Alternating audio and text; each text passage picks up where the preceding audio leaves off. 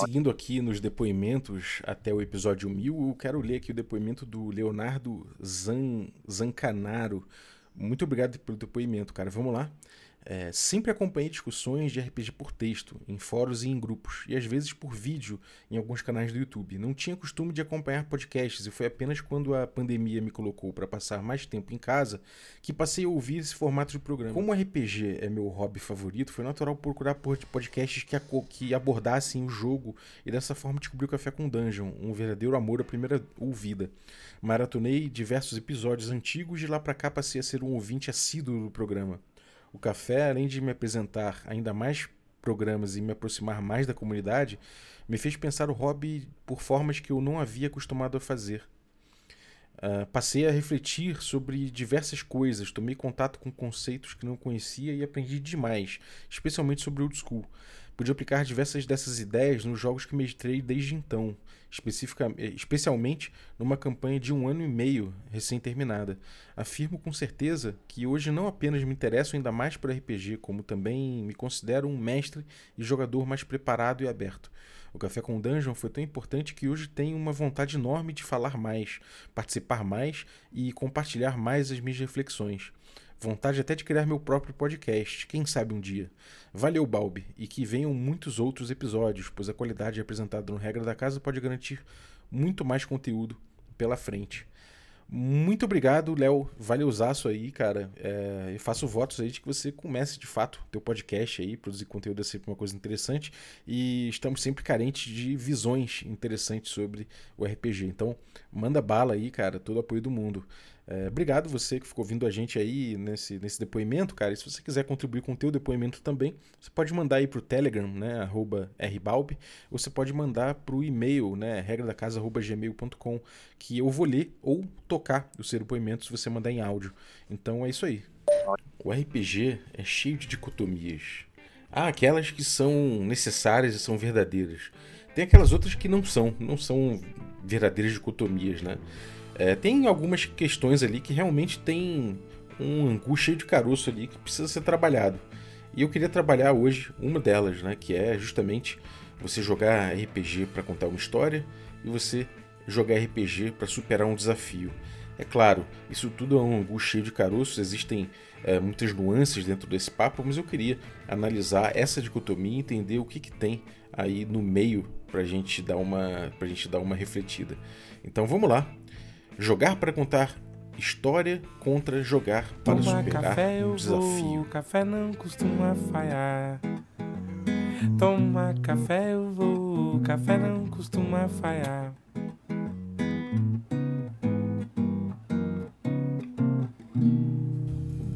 Bom dia, amigos do Regra da Casa. Estamos aqui para mais um Café com Dungeon na sua manhã com muito RPG. Meu nome é Rafael Balbi e hoje eu estou aqui bebendo meu delicioso café da Ovelha Negra, né, enquanto eu penso nas dicotomias do RPG, combo interpretação, por exemplo, né, ou jogar para contar uma história e jogar para contar um para superar um desafio. Bom, se você quiser refletir nesse tipo de coisa bebendo um café como o meu, delicioso, pequenos produtores, cara, café especial, artesanal, chega lá em ovelhanegracafés.com.br e utiliza o cupom Dungeon Crawl, tudo maiúsculo se você for um assinante, me consulta, que eu vou te poder te passar um cupom especial para você, beleza? Mas vamos lá. Contar história, né? Jogar para contar uma história e jogar para superar um desafio. Será essa uma dicotomia necessária? Será que são duas coisas que se auto-excluem? Bom, é, pensamento geral moderno aí sobre RPG, né? Os game designers, a galera que que, que estuda mais a fundo RPG, o, o, o geral, né, a, a, consciência geral é de que, é, de que não é uma dicotomia necessária. Né? Ou seja, não são dois jeitos de se jogar que sejam auto-excludentes. Né? De fato, a gente pode dizer que, mesmo que todos os envolvidos ali no RPG estejam ali dispostos a contar uma história, muitas das dinâmicas de jogo, né, dessa construção de história, elas podem ser encaradas como desafio. Né?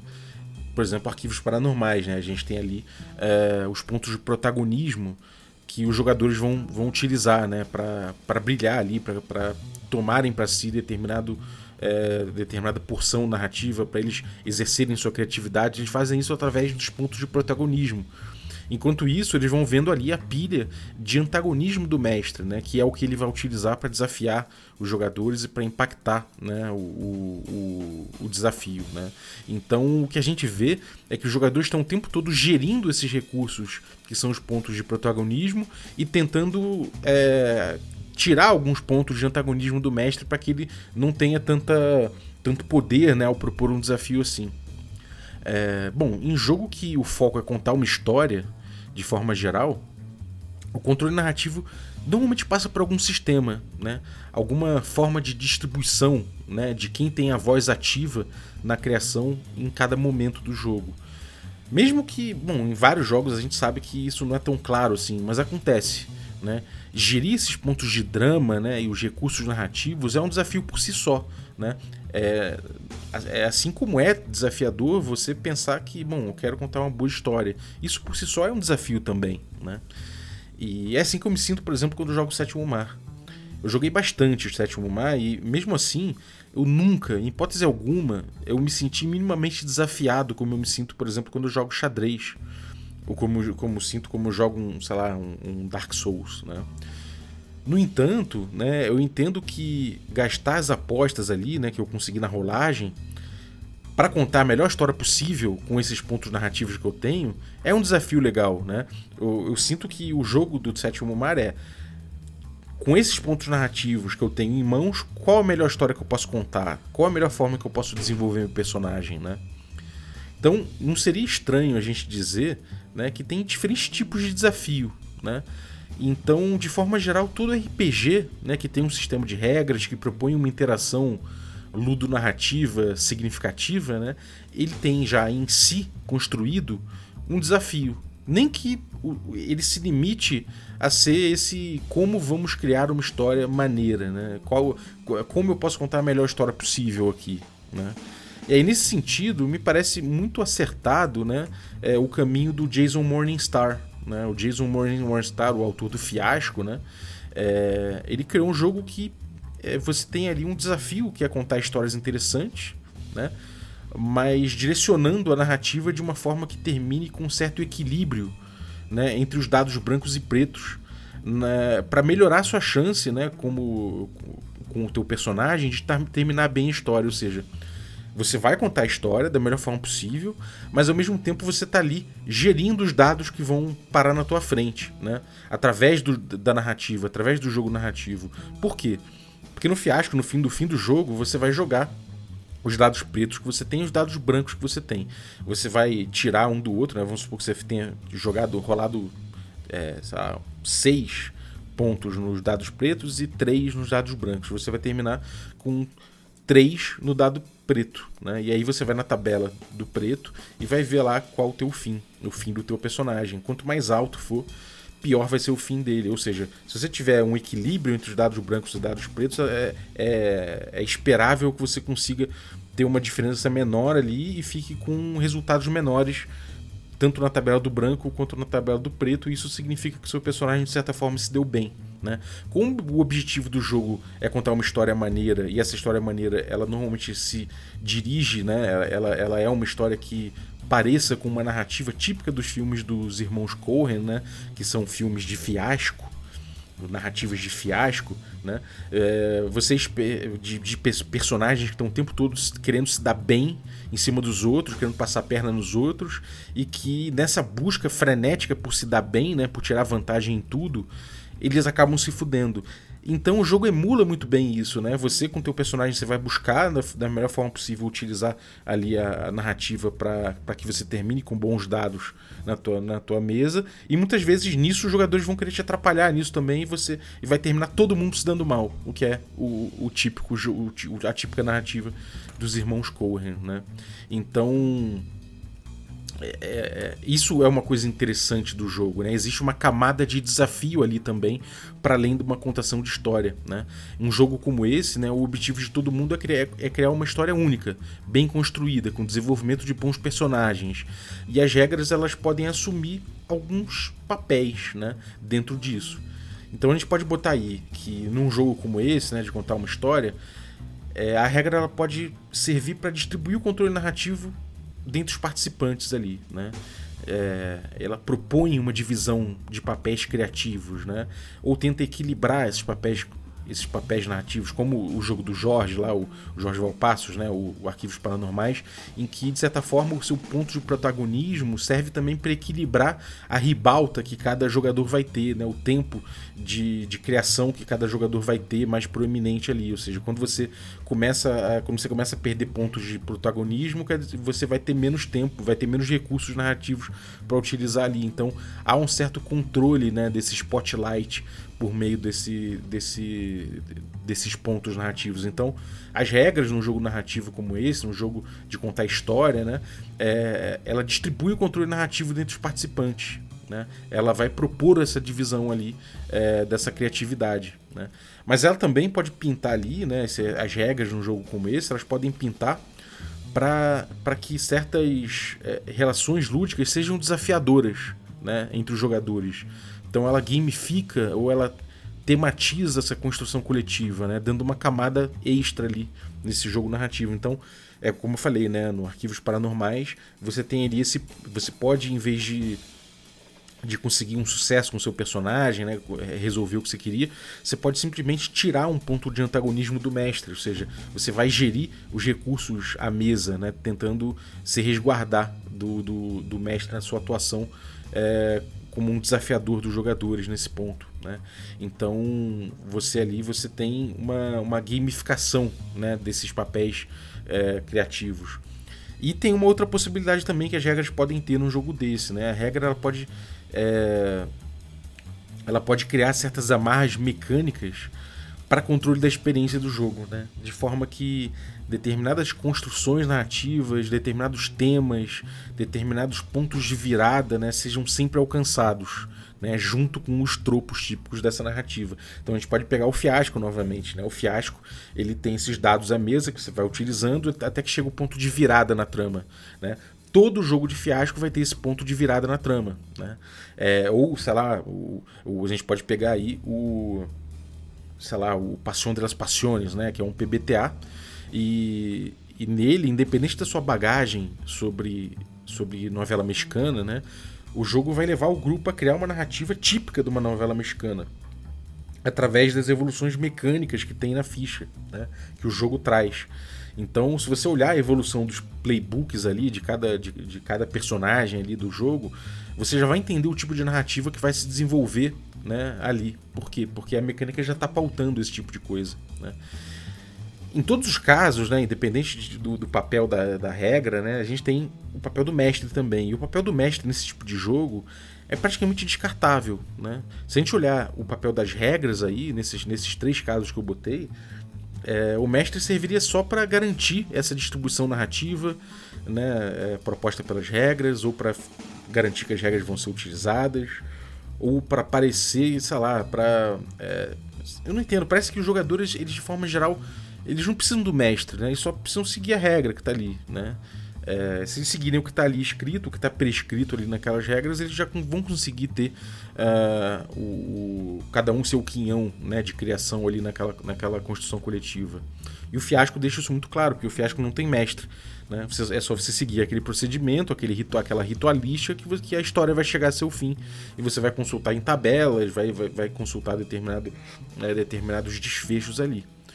Né? Além disso, quando o desafio está em contar a melhor história, né, dentro do que as regras propõem, né, é, o desafio ele tem, ele tem o, o, desafio em si, né, os desafios que você pode ter ali dentro, ele só cumpre um papel, que é justamente é, propulsor, é, é, propulsionar a narrativa, né? Fazer a narrativa dar uma, dar uma andada, né? Ela, ela impulsionar a narrativa. Então, esses desafios eles podem ficar na mão dos jogadores, não tem problema, porque eles são somente mais ferramentas de construção de história. Né? Eles vão utilizar os problemas para impulsionar a narrativa, né? porque afinal de contas, é, uma boa história é feita normalmente de bons conflitos né? e de bons problemas a serem resolvidos, de bons desafios. Então o grupo ganha, inclusive, quando essa construção de desafio, né, com esse papel, ela também é compartilhada, né? De forma horizontal ali. Como jogador, os jogadores mesmos eles podem propor desafios, porque afinal de contas eles estão propondo história, né? Então, nas situações em que o jogo traz evoluções mecânicas pautando os tropos, né? Tipo, como eu falei ali no, no Passion das Passiones, né? É, e a, a, mecânica vai, vai pautar a narrativa desenvolvida, os jogadores só precisam seguir as regras e responder narrativamente né, as perguntas que o sistema traz, né, que as mecânicas suscitam.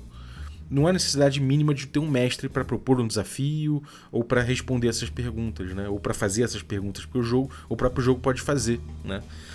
E por isso o fiasco, o fiasco abriu tão tranquilamente a mão de um mestre, né, é, nessa, nessa função de contar história. E principalmente os story games, né, de forma geral, eles, eles diminuem esse papel do mestre, ou então praticamente anulam né, esse posto, né, porque eles não precisam dessa verticalidade. Né? É, essa função clássica do mestre, normalmente, ela não, não contribui em nada nesse tipo de jogo. Né? E a gente pode ver, inclusive, o Iron Sworn, né? Um jogo em que, cara, você pode jogar ele com o mestre, você pode jogar ele de forma cooperativa, você pode jogar ele de forma solo. E, sinceramente, jogar com o mestre aí, cara, o papel do mestre é muito ingrato, assim, é sem graça o papel do mestre, na verdade, porque ele só tá ali de intermediário. Você vai ver que, cara, não tem tanta graça. O, você não tem por que não deixar que os jogadores levem aquele jogo ali, é, de, seguindo as regras e que criem a história do, é, respondendo as perguntas que a narrativa suscita. Não tem por que muito ter esse mestre ali, né? Uh, e aí daí vem uma das minhas principais críticas ao D&D, né? A partir, a partir do momento que o D&D se entendeu, né, se assume é, de forma mais proeminente como um jogo de contar histórias, que esse é o seu principal objetivo, né? O sistema do D&D, de, de forma geral, né, historicamente, ele, ele divide muito mal o controle narrativo, né? Ele diz que, bom, basicamente o mundo e os NPCs estão com o mestre e os jogadores estão com, com os personagens principais e com o que eles fazem, né? É, isso aí é o que os jogadores podem fazer, tudo relativo aos seus personagens. E se o objetivo é contar uma história, essa divisão não parece fazer muito sentido. Né? Se você está querendo contar uma história consciente dessa forma narrativa final que você quer, que você está contando uma história, né? E, e, que essa história vai sair das interações da mesa, o D&D ele, ele dá muitos poderes para um participante só, né? E ele deixa os demais participantes ali é, com papéis menores dentro disso, né? Que não é uma coisa muito interessante. E como se não bastasse, né? O D&D desenha um papel de mestre que tem total controle sobre o sistema e sobre as mecânicas, né? Ele é um árbitro. Ele utiliza as regras como ferramentas, né? Então a própria relação lúdica e a gamificação dessa, dessa criação de história ela fica na mão dele, na mão desse participante, que pode utilizar isso sem qualquer transparência ou satisfação. Né? Então isso vicia muito essa relação criativa. Né? Você tem o tempo todo ali um tirano na, nessa criação. E o Vampiro a Máscara explicita muito isso, né? Ele dá o nome dessa figura, em vez de ser Dungeon Master, ele dá esse nome de narrador, né? E ele municia esse narrador, inclusive, com várias técnicas de, cinema, de, de, de direção de cinema, né? é, flashback, narrativa não linear. Você pode inclusive desmontar isso, construir isso da forma que você quiser, né? Não importa, você, você é o cara que manda em tudo ali. A narrativa, inclusive, está na tua mão, ele assume isso. A narrativa está na tua mão, você é o storyteller, né? E não é à toa que a gente vê pela internet aí o tempo todo aparecer em print de mestres, narradores, enfim, o nome que você quiser dar, se vangloriando, se vangloriando de como eles, eles usaram o sistema e, e controlaram o sistema e controlaram ali as dinâmicas de jogo e narraram né, com, sei lá, os seus, os seus, as suas histórias da melhor forma possível e envolveram os jogadores. Né? O cara chega e fala, não, porque eu botei um dragão né, para lutar com os jogadores e no início é, o dragão ele, porra, ele não deixava os jogadores fazerem nada praticamente. Ele era um, um, deus na frente dos jogadores e eles só podiam temer por suas vidas. E obviamente ele ia lá e porra, mexia no sistema, mexia nos dados, não importa. Né? Ele tá ali naquele ponto, ele ia fazer com que o dragão fosse imbatível. Mas depois ele ia fazendo o dragão ficar um pouco mais fraco, né? E isso ia, ia dando mais jogo de cintura para os jogadores agirem. Então os jogadores iam começando a ficar ligados ali de que eles podiam vencer aquela batalha até que começa a derrocada do dragão. E aí o mestre vai abrindo mão, né, dessa vitória desse dragão, desse dragão imbatível para botar o dragão que vai que vai se que, que, vai se que vai se prejudicando ali pela ação dos jogadores até que morre.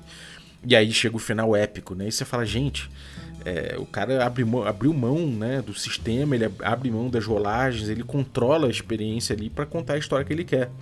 Porque afinal de contas não tem muita. Ele, ele não tem recursos de contar a história com o jogo. O jogo dá, dá, dá para ele um jeito de controlar o desafio. E é através do controle do desafio, né? Às vezes botando um desafio impossível, às vezes transformando o desafio numa coisa muito fácil, sem que os jogadores percebam na teoria, né? É, ele usa isso para tentar contar uma boa história, né?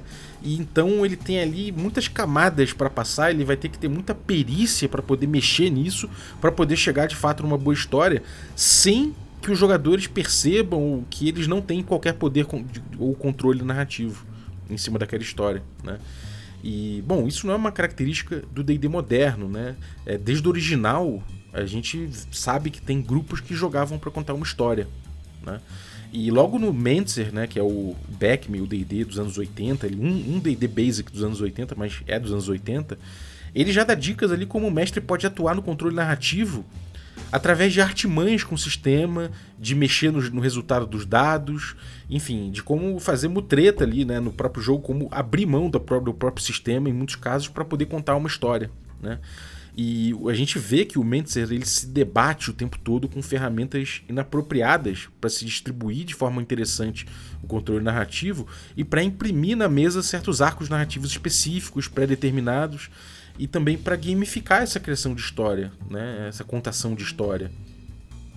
E que é uma luta que a gente vê no D&D quinta edição até hoje, né? Então até hoje o livro do mestre traz expressamente ali a possibilidade do mestre roubar no dado para imprimir a narrativa que ele idealiza na cabeça dele, né? Uh, e tem aquela famosa plot armor, né? Que é nenhum personagem com arco de história importante pré-definido deve morrer para um goblin insignificante, ainda que eventualmente o sistema aponte para essa possibilidade. Por quê?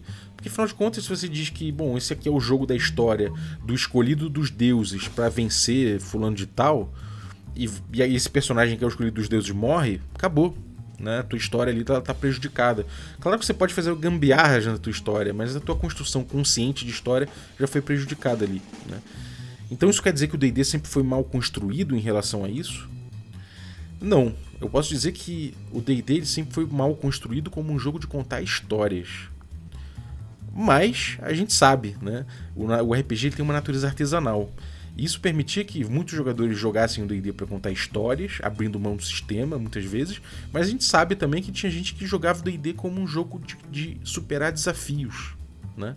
É, essa liberdade sempre houve no D&D, né? Então há muitas abordagens de como, de como se jogar. E algumas delas são de contar história. Ainda assim, há outras que não são necessariamente de contar uma história. São abordagens de superação de desafio.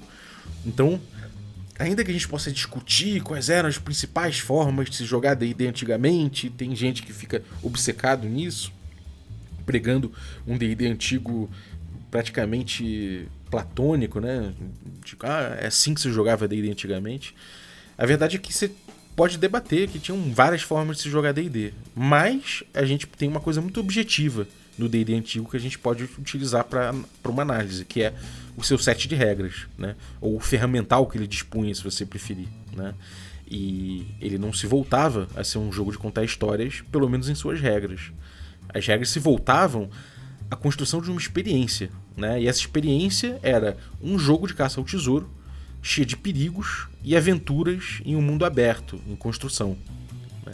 Esse era o jogo que o D&D propunha, né? É, pelo menos as regras que ele tinha ali. E se a gente parar para entender o funcionamento dessas regras, né, as possibilidades de emprego dessas ferramentas que ele traz, o tipo de evolução de personagem que ele propõe, né, e, e, como se estabelece esse jogo narrativo, a narrativa, né, a construção da história, ela não é um fim em si. Ela é um produto da ficção criada a partir dos jogadores buscando superar esses desafios, né, que no caso é resgatar um tesouro da forma mais eficiente e menos arriscada possível. O desafio, então, não está em contar uma história, ou ingerir recursos narrativos, né? ou entender o, papel narrativo de cada um naquela contação de história. Né? Isso tá em. O, jogo está em. Tá, ele está em outra coisa, né? Ele está na superação de perigos objetivos, problemas lógicos, né? no uso inteligente de certos poderes, de certos recursos, na gestão de riscos, no diálogo criativo. É aí que está o jogo é, proposto ali pelo D&D segundo suas regras, né? Nenhum dos participantes, acho que dá para dizer isso, né? Ali no D&D clássico, ele é colocado como um contador de história, né? É, perante essas regras, o que a gente vê é que a relação lúdica que ele propõe para esses participantes, né, é que você tem jogadores que são desafiados e você tem um jogador que é o Dungeon Master, que é o desafiador. Né? Os desafiados eles vão buscar soluções para determinados problemas que foram propostos a eles pelo mestre. E esse é o objetivo do jogo: superar esses desafios. E aí depende, é, desprende disso né, o fato de que é, os jogadores controlam personagens que não que, que são proxies seus no mundo de aventura, né? Não são entidades é, narrativas, eles não são, eles não têm um papel narrativo a cumprir, eles têm um, eles têm um papel de te representar lá dentro na solução desses desafios. Né? Você não está ali com teu mago para contar a história do grande Merlin. Você está ali para entender como aquele personagem superou determinados desafios, como ele vai superar determinados desafios através dos teus recursos cerebrais, né? da, tua, da tua criatividade. Né? Então, os personagens são representações dos jogadores naquele ambiente cheio de questões a serem resolvidas, né? E quem que traz essas questões? Um outro participante, né? E por isso é natural que se crie essa divisão de que os jogadores controlam é, os personagens deles e o que tange esses personagens, enquanto uma outra pessoa propõe os desafios, controlando para isso o mundo em volta inteiro, inclusive os personagens não jogadores, os NPCs. Daí que vem essa divisão do D&D, né? É, é, muito louco a gente querer analisar essa divisão sob uma ótica de uma vontade de contar história, né? Não é, essa divisão ela é típica de, de proposição de desafio. Esse é o papel do Dungeon Master, né? É, ele tem largos poderes para propor os melhores desafios possíveis para esses jogadores. Inclusive, em certos momentos ele vai atualizar, ele vai atuar como um, como um árbitro, né? Por quê? Porque ao mesmo tempo que ele vai propor o desafio, ele quer que esse desafio seja superado. Afinal de contas, é, é, na superação de desafio né, que vai aparecer o quinhão que é criativo dele nesse jogo. É aquela armadilha que ele bolou. Né? E você, se aquela armadilha sempre mata todo mundo, né, ele não vai ter o resto da criação dele aparecendo no jogo também. Então também é interessante para ele que, que esses desafios sejam superados. E aí nisso nasce uma neutralidade típica do árbitro. É, bom, então, assim, a gente pode dizer né, que é interessante que haja essa figura que possa propor problemas interessantes, desconhecidos para os outros jogadores, mistérios a serem resolvidos né, e questões que têm que ser respondidas pelos jogadores no, conforme eles caçam os tesouros deles e, e, e, e gerem riscos, e, enfim, fazem todo o jogo que está proposto nas regras. Né? Então, é aquela coisa, né? Não é parte da função dos jogadores do D&D propor o desafio, né? E é muito sem graça se você é ao mesmo tempo o cara que tem que superar um desafio, né? E o objetivo é esse, não é contar uma história, o desafio não é um, um, uma etapa de contar histórias, o desafio é uma coisa a ser superada. Não tem mínima graça você mesmo ser o cara que vai propor o desafio que vai superar esse desafio, né? É, então, se eu sou desafiador e desafiado ao mesmo tempo, alguma coisa se perde aí, obviamente. A gente não está falando do desafio subjetivo e genérico de contar uma, história, uma boa história. A gente nem sabe exatamente o que é uma boa história. O que é uma boa história? Para quem? Né? A gente está falando de como os jogadores vão resgatar, sei lá, as joias do caos de uma tumba selada há milênios, sem, no entanto, liberar os terrores que vivem lá dentro. Né? Isso é o desafio. Né? Não importa se isso vai, se os jogadores vão passar um trator, vão jogar um, um míssil e depois pegar nos escombros, não importa. Né? É, o, que importa aqui é justamente o desafio, como ele vai ser superado e o que, que pode vir de outros desafios daí. Né? E aí, muitas vezes, as soluções apresentadas para superar esses desafios não vão contar uma boa história. Né? Podem dar uma história chata mesmo. Né? A narrativa emergente dessas soluções, muitas vezes ela não é a história mais empolgante para você contar para alguém. Né? O importante é que o grupo, no fundo, que o grupo engaje na solução desses problemas, né? E que é, esse solucionar seja cheio de significado para os jogadores. O papel do Dungeon Master é criar esses desafios, né? De forma que eles engajem os desafiados e que eles possibilitem soluções criativas e significativas, né? Então, é, seria certo dizer, né, de repente, que, bom, o D&D, né, pelo menos é, pelo que a gente tem de sólido ali, que são as regras, ele não liga para contar histórias, de forma alguma. Né? A gente sabe que ainda assim o RPG ele tem ali né, a normatividade de um jogo ele está muito além de suas regras. Isso a gente sabe. Então não é estranho a gente poder dizer que há também essa veia né, da contação de história no D&D. Né? E nós somos seres humanos e humanos que somos a gente é, é, é através da construção de narrativa que a gente dá significado para os fatos sejam os fatos reais ou ficcionais, mas me parece que o D&D não está comprometido à construção dessa narrativa. Ele está com o D&D original, né, do jeito que ele é, ele é muito mais comprometido com a construção dos fatos que a gente vai dar esses significados, né? Portanto, é natural que das interações criativas à, me à mesa, né, é, surjam narrativas diversas, não necessariamente uma narrativa específica como o Fiasco faz, mas que você tenha fatos ali que cada jogador possa contar a sua maneira, possa enxergar a sua maneira, possa cada um dar o seu significado para aquilo. Né? Mas a, a, a, essa construção dessa história ela não é um fim em si. Isso não, não diz respeito à, à relação lúdica estabelecida pelo D&D original ali, se visto principalmente através de suas regras. Né? É, ele é um jogo de caça ao tesouro, e, e, esse jogo de caça ao tesouro, ele, ele vai, eventualmente, ele vai gerar narrativas emergentes que a gente vai poder contar uns para os outros e que muitas vezes não vai fazer sentido para quem não jogou. Né? Por isso que, inclusive, muitas vezes você está lá falando, falando, falando, falando de como foi seu jogo, de como, ah, falando de como foi aquilo, aquele jogo, que, como você superou tal coisa, né? E aquilo não é interessante, né? Quem está ouvindo de fora fica só bocejando.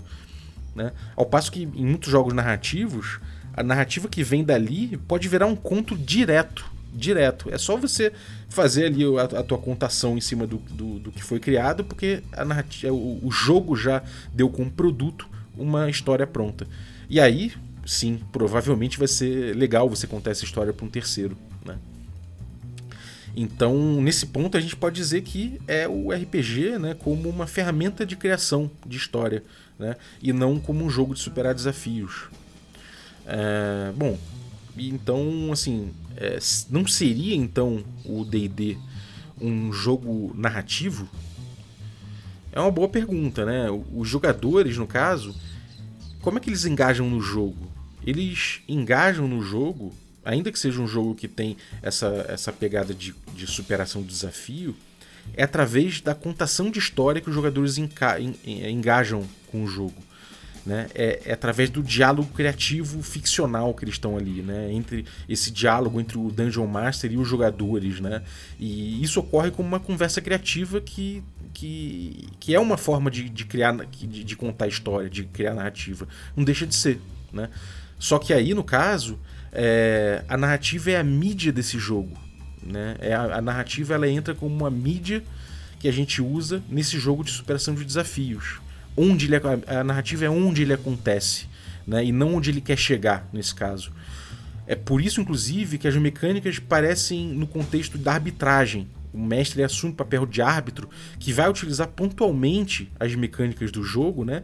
É, no contexto da, da ficção, no contexto da construção do melhor desafio, né? É, e aí, nesse caso, a gente está jogando com palavras, a gente está jogando com uma contação de história. Então, ele é um jogo narrativo, né? Agora, se você está jogando para contar uma história, você não pode botar a história tanto assim em jogo. Se você tem um compromisso com um tipo específico de narrativa a ser construída, se você tem arcos narrativos a serem cumpridos, se há papéis a serem desempenhados em momentos específicos, a narrativa não pode estar tá em jogo. Né? Ela não pode estar tá desafiada. Né? É, ou ela deve entrar em jogo de um jeito específico, né? com regras que não ameacem o jeito que ela foi idealizada. Né? É natural, então, que as decisões significativas dos jogadores nesse tipo de jogo estejam nas escolhas mecânicas e não nas escolhas narrativas. A escolha narrativa ela vem a partir da mecânica. É como lá no Iron Sworn. As, eh, os jogadores eles vão responder as perguntas que o sistema traz. Talvez é, é, seja a diferença entre um jogo narrativo, por assim dizer, que, que eu encaro que é esse jogo de superação de desafios do D&D original, e um jogo de criação de história gamificada, que o pessoal chama de story games, de forma geral. E eu não sei ainda, eu preciso estudar melhor esse tipo de diferença. Mas o certo é que me parece que são dois tipos de jogo tão diferentes entre si que não é possível a gente tratar eles e analisar eles da mesma forma, com a mesma ótica, né? O paradigma do RPG no mercado mundial, né, de forma geral, ele caminhou para a percepção do RPG como um jogo de contar histórias, ou uma criação de histórias gamificada, né, por assim dizer. E que somente alguns momentos da OSR resgataram né, esse jogo narrativo em si, ou seja, esse jogo que reside no seio da narrativa, no seio da contação de história, na conversa criativa. É, na esteira do D&D, né, que é o maior produto de RPG do mundo, a gente pode ver que tem uma grande confusão nessas intenções e nesse ferramental.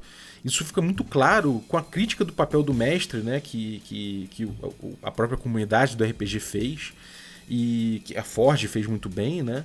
E que expõe isso, né? O D&D ele não pode ser ao mesmo tempo utilizar esse ferramental clássico dele e ser um jogo de contar história, né? E a gente vê que muitos RPGs de forma geral fazem isso, né?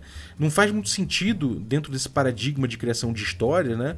É, de forma coletiva e gamificada, você usar essas ferramentas que o D&D original traz e as decorrências dele, por mais que você possa organizar ele em mecânicas centrais, etc, né? Não parece fazer muito sentido. Da mesma forma que não faz muito sentido você participar, né, todos os jogadores, na construção de um problema num jogo como o D&D original, né? Se a superação desses problemas é o foco do jogo. Não faz sentido, né, em nível analítico, é, você analisar um jogo de contar histórias a partir de uma análise, de uma ótica de um jogo de superar desafios e vice-versa.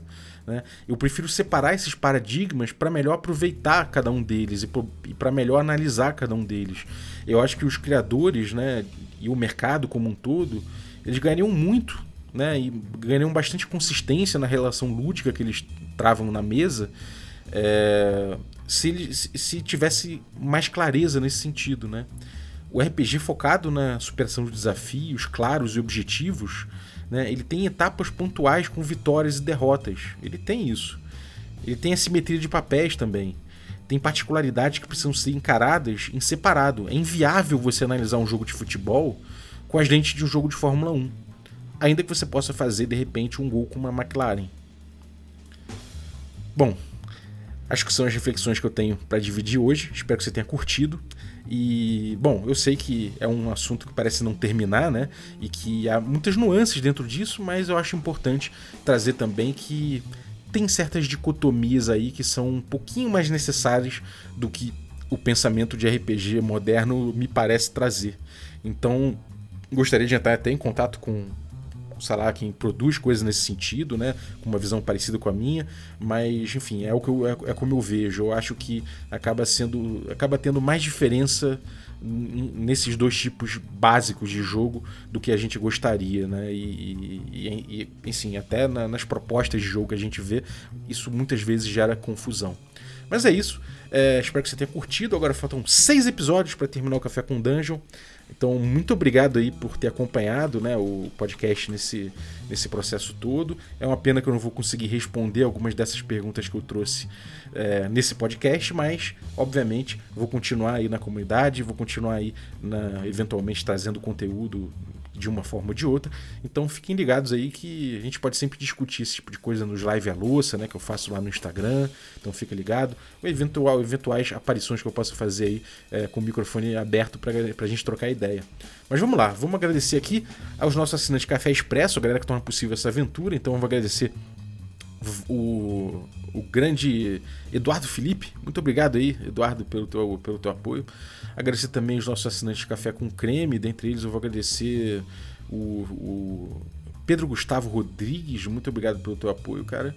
E agradecer também os nossos assinantes Café Gourmet. Né? E são eles, então, o Erasmo Barros, o Play Moulense, a Pati Brito, o Adriel Lucas, o Diego Sextito, o Abílio Júnior, o Denis Lima, o Jean Paz, o Franço Araújo, o Chico Siqueira, o Bruno da Silva Cis, Caio Messias, Pedro Cocola, Léo Paixão, Rafa Garotti, Jarbas Trindade, Felipe Scosteg, Tito Lima e Germano Assis. Muito obrigado pelo apoio de vocês, galera, e até um, e um abraço. Até a próxima. Porém, gostaria de lembrar que ontem, né, sexta-feira, nós tivemos aí um debate na comunidade. Eu abri o Discord, fiquei lá trocando uma ideia com a galera, expondo é, o que, que, eu quero no futuro da minha produção de conteúdo, é, o que, que eu quero no futuro do Café com Dungeon, não necessariamente esse podcast, ele realmente vai ser encerrado no episódio 1000, mas obviamente eu quero, eu quero produzir conteúdo, outras coisas, eu quero fazer outras coisas.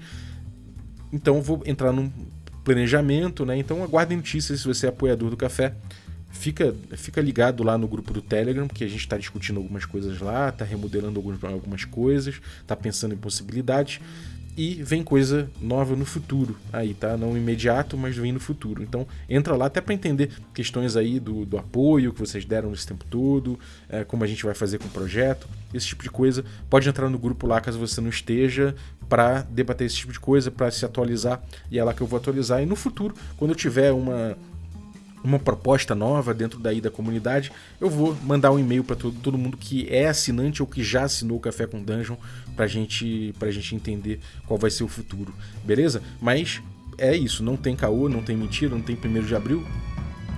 O episódio 1000 do Café com Dungeon vai ser o último desse podcast. Então é isso aí, valeu, um abraço e até a próxima.